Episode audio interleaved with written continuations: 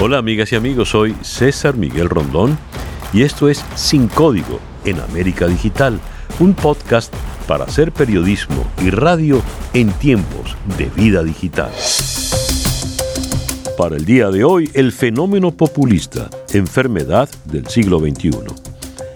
Desde sus orígenes, el populismo ha estado íntimamente asociado a la existencia de un líder carismático según la definición de la Real Academia Española, el populismo se refiere a una tendencia política que pretende atraerse a las clases populares.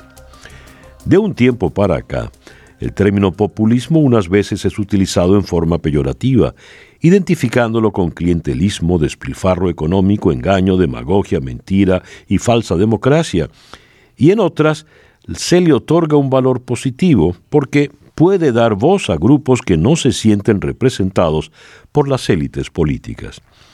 Pero el populismo también ha sido usado para tratar de explicar el fenómeno que ha llevado al poder a personas que podría considerarse no tienen el nivel o la preparación política para ostentar el cargo de presidente de la República, pero sí el carisma para seducir a las masas. Por ejemplo, escuchen a Hugo Chávez, en su última campaña presidencial en el 2012. Cuando yo los veo, cuando ustedes me ven, ya yo siento algo que me dice Chávez, ya tú no eres Chávez, tú eres un pueblo, Chávez se hizo pueblo. Como dijo Gaitán, el gran líder colombiano, ya yo no soy yo en verdad, ya yo no soy yo, yo soy un pueblo. Y ustedes, así lo siento yo, yo me siento encarnado en ustedes. Como lo dije, lo voy a repetir. Tú también eres Chávez, muchacha venezolana. Tú también eres Chávez, muchacho venezolano. Tú también eres Chávez, trabajador, trabajadora, abuela, abuelo. Tú también eres Chávez, niña venezolana, niño venezolano. Tú también eres Chávez. Chávez en verdad se hizo pueblo. Yo por eso le doy gracias a mi Señor. En el populismo se entrelazan la necesidad de atención de una sociedad que se siente abandonada con el sobrecogimiento que transmite y disfraza la verdadera intención del poder. Escuchemos a Juan Domingo Perón en su discurso ante los trabajadores argentinos el 17 de octubre de 1945.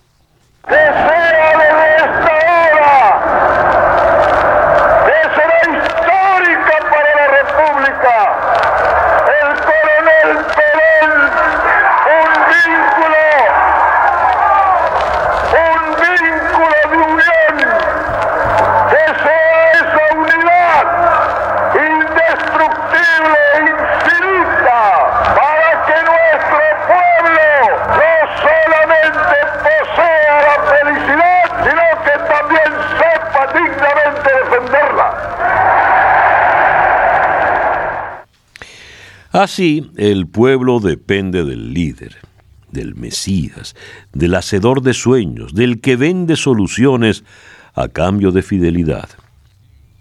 Donald Trump en su discurso de toma de posesión en enero del 2017. This is your day. This is your celebration. Este es tu día, esta es tu celebración y estos son los Estados Unidos de América, son tu país.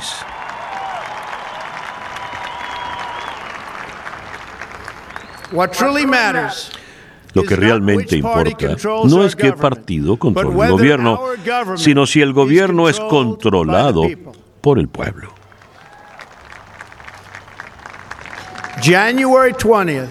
El 20 de enero de 2017 será recordado como el día en que el pueblo asumió nuevamente el control de esta nación. En la actualidad, el populismo se ha vuelto una palabra habitual, una palabra que de tanto uso ha perdido toda precisión conceptual. Para muchos estudiosos el populismo es un término que sigue siendo evasivo e impreciso. Según el historiador argentino Ezequiel Adamovsky, es un término que se utiliza para definir una serie de fenómenos políticos muy disímiles, que no tienen nada en común y que agrupan, por ejemplo, a alguien autoritario, misógino, de derecha y xenófobo, como Donald Trump, y también pretende meter en la misma bolsa a Unidas Podemos en España, que en todos esos rubros tiene ideas exactamente opuestas. Pretende meter la ultraderecha junto a la izquierda, a gobiernos de tendencia centroizquierdista latinoamericanos, junto a grupos neonazis de Alemania. Fin de la cita. Por su parte, el historiador italiano Luis Sanata, autor del libro El populismo, considerado una de las mayores autoridades sobre el tema, hace unos meses, en una entrevista para CNN, señaló que el populismo es una palabra abusada y termina perdiendo significado. Tengo una definición literaria del populismo. Es una nostalgia de unanimidad. Es la idea de que en el pasado había un pueblo que era feliz, próspero y vivía en armonía, y luego llegó algo que es la corrupción. Es el sueño de escapar al destino que nos depara la historia. Es una fantasía y una utopía religiosa. No soy creyente y creo que esto no funciona. Fin de la cita para Luis Sanata. Para el periodista venezolano Alonso Moleiro, se trata de una distorsión providencial del ejercicio público. Habitualmente son los populistas eh, enfundan procesos autoritarios, pues, eh, y terminan diseñando propuestas legales hechas a la medida de su persona. Son gente que, usando los métodos consultivos a la democracia, trabajan para desnaturalizarlas o destruirlas. Yo creo que en el mundo moderno, en ese mundo postglobal que estoy describiendo, posguerra fría, Hugo Chávez Frías es, en estos términos, el primer populista contemporáneo, mm, eh, post, eh, del, del, nuevo orden mundial, una vez que cae la Unión Soviética. Eh, como él, uno por cierto de los más depurados, diría, de los más letales que ha tenido esta ola de populistas, después de él se acercan otros con sus variantes, pues sus modificaciones, sus diferencias, entre ellos hay diferencias, y aparece Donald Trump, o aparece la eh, Haider en Austria, los movimientos eh, de la ultraderecha xenófoba europea, hay varios capítulos de populistas conocidos. En, en Vladimir Zhirinovsky en Rusia es un populista famoso, lo fue, digamos en su momento. Eh, eh, Boris, Johnson en la Gran Bretaña tiene sin duda elementos populistas. Son personas que en mayor o menor medida la gente, los Le Pen, en mayor o menor medida en Francia, eh, tienen consigo pues una carga Mm, de revancha, polarizan el debate público en torno a su persona, generan grandes aprensiones, tienen adeptos incondicionales, en algunos casos son abiertamente autoritarios y enfundan modelos dictatoriales, en otros conviven con los regímenes legales de donde emergen, pero son un, permanente dolor de cabeza, pues porque traen consigo un cuestionamiento al equilibrio democrático. En España comienza a haber expresiones muy claras de populismo, tanto de izquierda como de derecha. Es una dolencia de la democracia moderna y hay que verla con muchísima atención, porque no todo lo que el pueblo quiere es lo que es eh, necesario para una nación. Tiene que haber algún tipo de intermediación social. La gente vota, la gente delega, la gente participa, pero mm, gobernar estimulando sentimientos instintivos y elementales, lo único que termina generando a la larga es destrucción. El populismo como estrategia y tendencia política coquetea con la derecha y la izquierda, con la democracia y con el autoritarismo, pero siempre con un mismo fin, hacerse del poder. Aquí está Cristina Fernández de Kirchner en la séptima cumbre de las Américas en Panamá 2015. Yo creo en las palabras de los que dicen que quieren un mundo más justo, donde los chicos vayan al colegio, donde todos tengan derechos, donde puedan estudiar, donde haya salud. Pero entonces, ¿por qué se combate y se tilda de populistas precisamente a los gobiernos que en América del Sur, que en la América Latina han sido los que mayor logros en materia de derechos humanos, de equidad, de inclusión, de educación, de salud, han logrado. Atraer a las clases populares, conquistar a las mayorías descontentas cansadas de la política cotidiana, discursos cargados de retórica, descalificaciones al adversario, parte de la receta populista que sigue convenciendo a las masas, deseosas de escuchar que les, serán cumplidos sus deseos, que se les empodera y se les toma en cuenta. ¿Qué hace que el fenómeno populista se mantenga y por qué América Latina ha sido tan vulnerable al populismo? Consultemos la opinión de Guillermo Tela Veledo, doctor en ciencias políticas y profesor de estudios políticos. ¿Por qué el populismo es una constante en la historia latinoamericana? Hola Guillermo. Hola César Miguel. ¿Son los populismos latinoamericanos una constante en nuestra historia? Pues sí, así deben ser, mientras en América Latina existen dos de los elementos que acicatean este fenómeno este, que es hoy ahora un, fenómeno global, pero que en realidad corresponde propiamente a los gobiernos populares. El primero de esos, de elementos va a ser la apelación a la soberanía popular. Mientras existe un régimen político como el nuestro, el republicano, el democrático, donde existe la apelación a la soberanía del pueblo, entendido el pueblo como el conjunto de eh, los miembros de la comunidad política, los ciudadanos o no, este, va a haber un sustento para fortalecer la idea de que esa voz del pueblo va a manifestarse. Y el otro elemento de ese que acicatea ese populismo será la desigualdad social, desigualdad que se puede considerarse justa o injusta, pero que para el discurso populista sería en esencia injusta. Así que el populismo se basa en la idea de que el pueblo siempre va a tener la razón, que el pueblo es soberano, que el pueblo tiene una voluntad que manifestar y que está siendo vedado, está siendo obstaculizado por unas élites, oligarcas, clases altas, burguesía, el imperialismo, este, eh, las élites sofisticadas, cultas, urbanas, frente a los sectores eh, rurales o mudados del campo a la ciudad, o en cualquier caso, cualquier sector diferenciado en conductas, élites estangarizantes, etcétera, etcétera. Todo eso, eh, en ese conjunto de elementos, el, la apelación a la soberanía popular a la voz del pueblo, que es la voz de Dios, y este, la apelación a una eh, especie de honestidad esencial, de virtud esencial del pueblo, es lo que caracterizaría el populismo. Y América Latina tiene dos cosas, una historia de grandes desigualdades, justas o injustas, y una historia de apelación a la voluntad popular en nuestra historia republicana. Así que eso es el ingrediente esencial de esa recurrencia populista como constante en nuestra historia. Gracias, Guillermo. Siendo entonces este fenómeno constante en nuestra historia, ¿cuáles podrían ser los riesgos del populismo para la sociedad? ¿Por qué hay un auge del populismo en el mundo en pleno siglo XXI? El año pasado, el historiador, ensayista y editor mexicano Enrique Krause publicó el libro El pueblo soy yo, donde realiza una crítica a la distorsión populista de la democracia y a la entrega del poder absoluto a una sola persona, característica de los populismos que cunden en la América Latina, en Europa y ahora en los Estados Unidos. Hoy nos acompaña en nuestro podcast. Enrique, muy buenos días.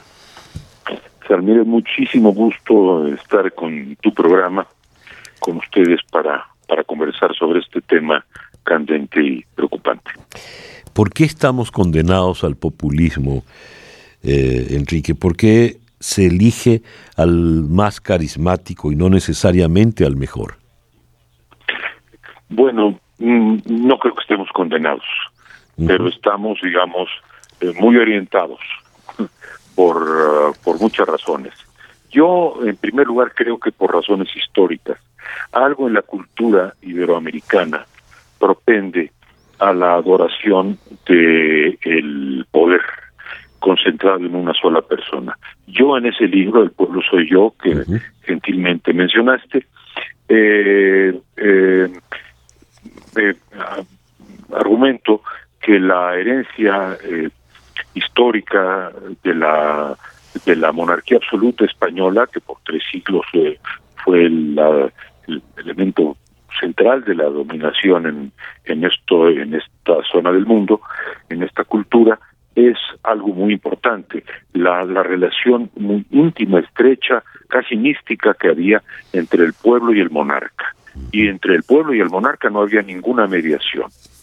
Eso lo exploro, es una filosofía política muy profunda que caló muy hondo, que viene del siglo XVI y XVII y que en el subconsciente en algún lugar en la mentalidad está. Otro factor es el factor del caudillismo latinoamericano. Cuando España, eh, el, imperio español se derrumbó, aparecieron desde la Patagonia hasta México, ah, hasta el río Bravo, la figura de los caudillos, de los hombres de horca y cuchillo, que también tiene un cierto antecedente muy antiguo, el caudillo hispano-árabe. Bueno, pues estos dos elementos, entre el caudillismo y el amor al monarca, había poco poco espacio para el desarrollo de las democracias liberales en estos dos siglos de Iberoamérica. No obstante, hemos construido en, en diverso grado democracias liberales en varios de nuestros países y estamos en esa lucha. Esa es la lucha en la que estamos.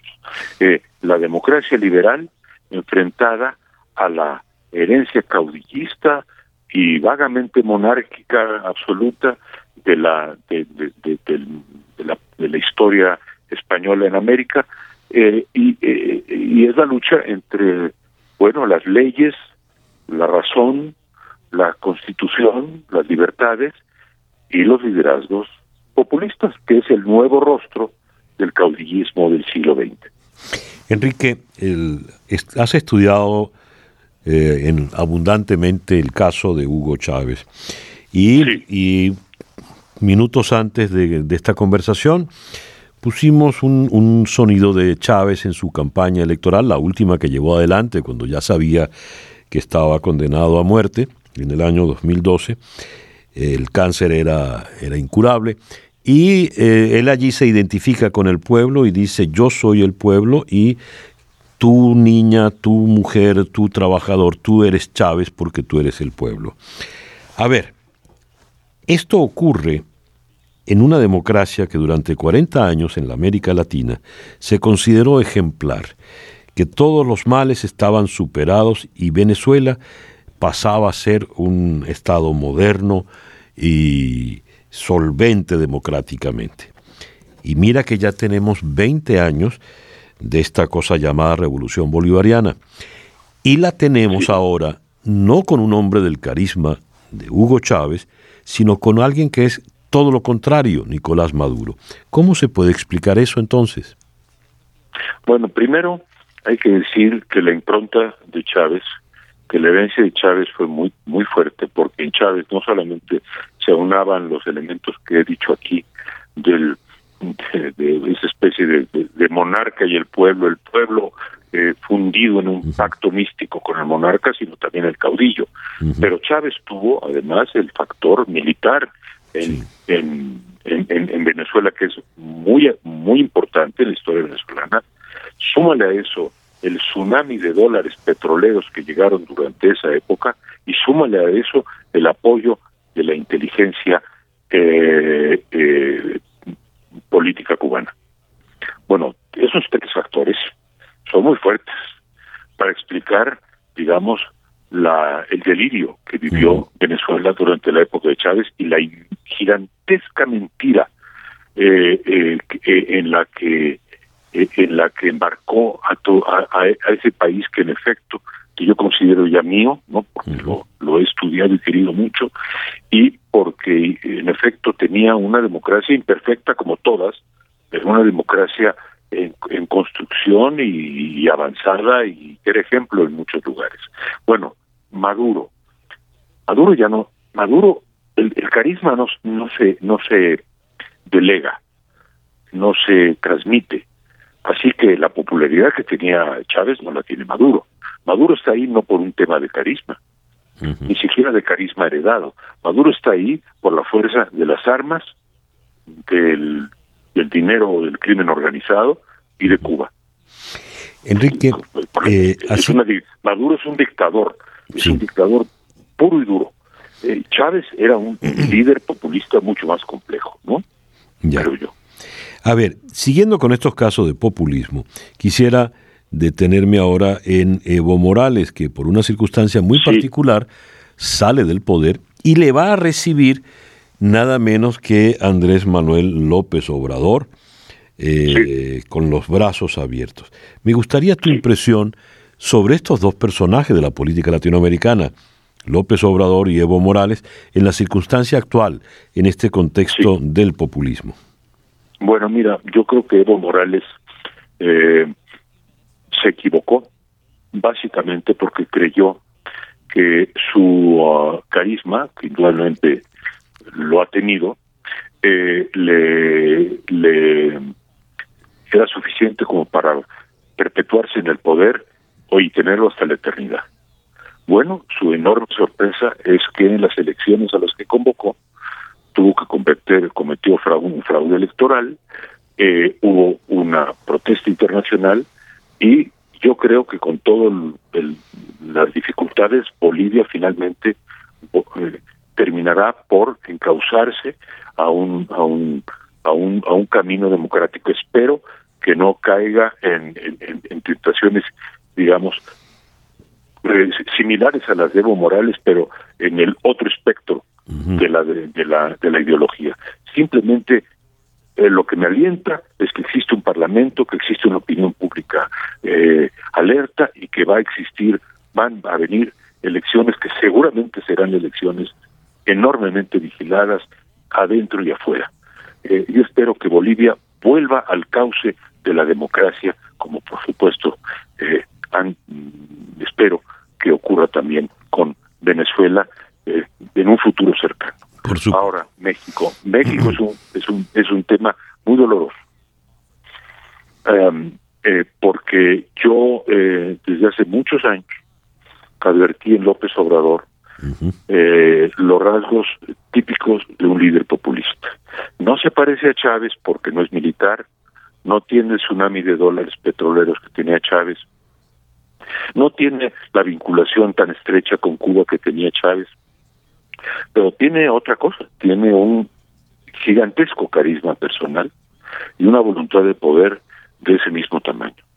Entonces, eh, ante la corrupción del régimen de Peña Nieto, vergonzosa, que fue que correspondió, que es que Peña Nieto fue casi el sepulturero de la democracia mexicana, y del PRI, desde luego, bueno, triunfó este hombre tesonero, perseverante, que es López Obrador, que ha viajado por el país no sé cuántas veces recorriendo palmo a palmo todo el país.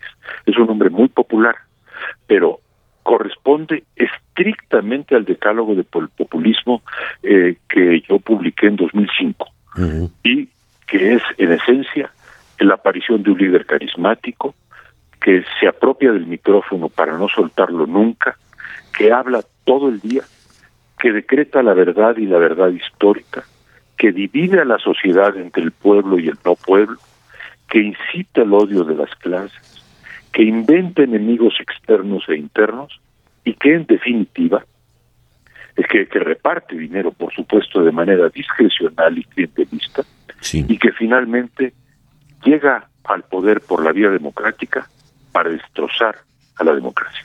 Esto es, mientras hablamos, lo que está ocurriendo en México.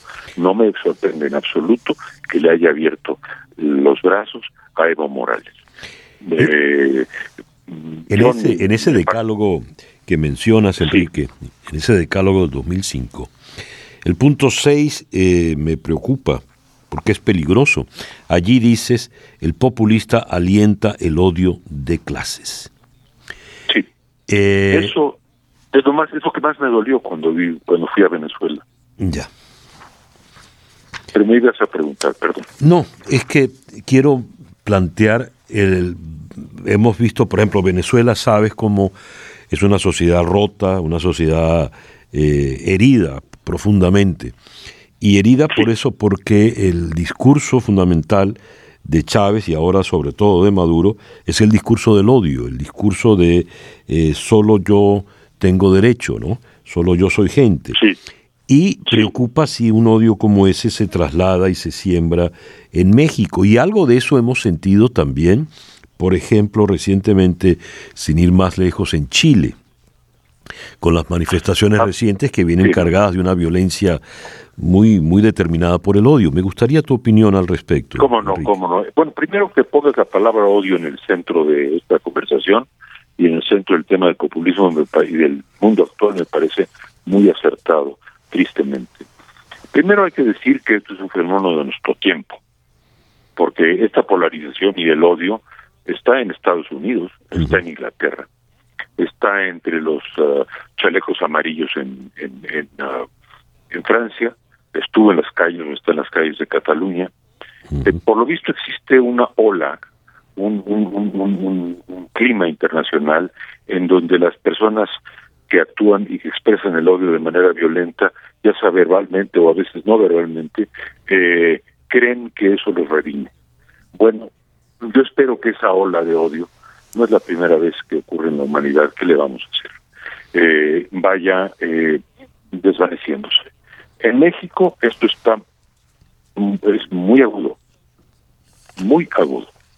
La polarización es terrible porque la bipolarización parte del poder, porque es el presidente el que atiza la polarización cada mañana.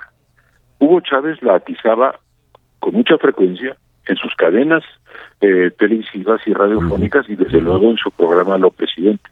Pero López Obrador la atiza todos los días en su conferencia mañanera. Por momentos parece conciliador, parece que estuvieran luchando dentro de su alma esas dos tendencias y que algo de sensatez brota y hoy mismo se refirió a todos los mexicanos, al gobierno de todos los mexicanos y a que él no tiene problemas con los empresarios. Pero se ha dedicado desde hace siglos a separar, a, a fustigar a, a todos aquellos que no estamos de acuerdo con, con su eh, política económica, su política, eh, eh, eh, digamos, con sus eh, los- la instrumentación de su política social, porque ¿quién va a estar en contra de ayudar a la gente pobre? Nada más que creo que eh, lo que está instrumentando, pues es a quienes más va a afectar es a la gente pobre. Pero lo que más me preocupa en México es la ruptura, la, la crisis, el posible naufragio de la democracia mexicana. O sea que nos ocurra algo similar a lo que ha ocurrido en, en Venezuela. ¿Crees que es factible, Enrique? ¿Tan lejos? Mm, mira, todavía eh, cada país es desdichado a su manera, ¿eh? Sí. Nu- nunca vamos a hacerlo exactamente como Venezuela, y ni Venezuela como Cuba, ni como Cuba como algún otro país, ¿no? Cada quien es... Pero este país va, a- se han perdido cosas muy importantes, y la polarización, la concordia mínima, el respeto, la polarización eh, crece, el respeto decrece, el odio eh, eh, va en aumento, eh, y, y, y, y esto me, me preocupa mucho. ¿Qué es lo cuál puede ser el desenlace? Bueno, yo creo que el designo de López Obrador es eh, que lo que él llama su cuarta transformación sea lo que Chávez llamaba el socialismo del siglo XXI, algo que quede ya por las décadas. Bueno, esto no es democrático. Lo que yo espero es que se preserve el aparato electoral y las libertades de México. San Miguel, eso es el punto central, que se preserve el aparato electoral y las libertades públicas. No estoy seguro a estas alturas de que lo podamos lograr. Enrique, una última pregunta. La lanzo y a lo mejor todavía no tienes la respuesta, pero me gustaría el intento. ¿Qué nos pasa históricamente en este tiempo que nos ha tocado ser eh, convivir con los López Obrador, los Hugo Chávez, los Donald Trump, los Boris Johnson? ¿A cuenta de que esta nube negra en la historia? No, no, no tengo la respuesta, pero te puedo decir algo. La humanidad, mm, el género humano, como le quieras llamar, tiene mucha capacidad de amnesia y poca capacidad de aprendizaje. Si no tuviera amnesia, o lo tuviera menos, y tuviera más capacidad de asimilar y aprender, hubiese entendido que el siglo XX sembró las ciudades y los campos del mundo con decenas, si no es que centenares de millones de personas que murieron sacrificadas porque sus países entregaron el poder a un solo hombre. Llámalo Mao, Hitler, Stalin, Lenin, Pol Pot, eh, y los dictadores de América Latina, Castro, entregan el poder a un solo hombre y el, el resultado es desastroso. Desastroso directamente, no solo en hambre, hambrunas, enfermedades, sino en muertos, en guerras. Si del siglo XX el género humano no aprendió, o cuando menos Occidente no aprendió la lección, bueno, es que algo en nosotros propende eh, a la destrucción, a la muerte, y, y, y, tiene que, tenemos que reaprender la civilidad y la democracia una y otra vez. ¿Qué le vamos a hacer? Como decía Isaiah Berlin, citando a Kant, y esto te digo, con esto cerramos, ¿no? Del torcido tronco del género humano nunca ha salido nada definitivamente bueno. Estimado Enrique, muchísimas gracias por regalarnos estos minutos tan, tan enriquecedores e interesantes. este es un, honor, es un gusto estar en tu, contigo en tu programa, escuchándote y hablando contigo. Gracias, Enrique. Era el historiador, ensayista y editor mexicano Enrique Krause. Y bien, así hemos llegado al final de nuestro podcast por el día de hoy. Esto es Sin Código en América Digital, un podcast para hacer periodismo y radio en tiempos de vida digital.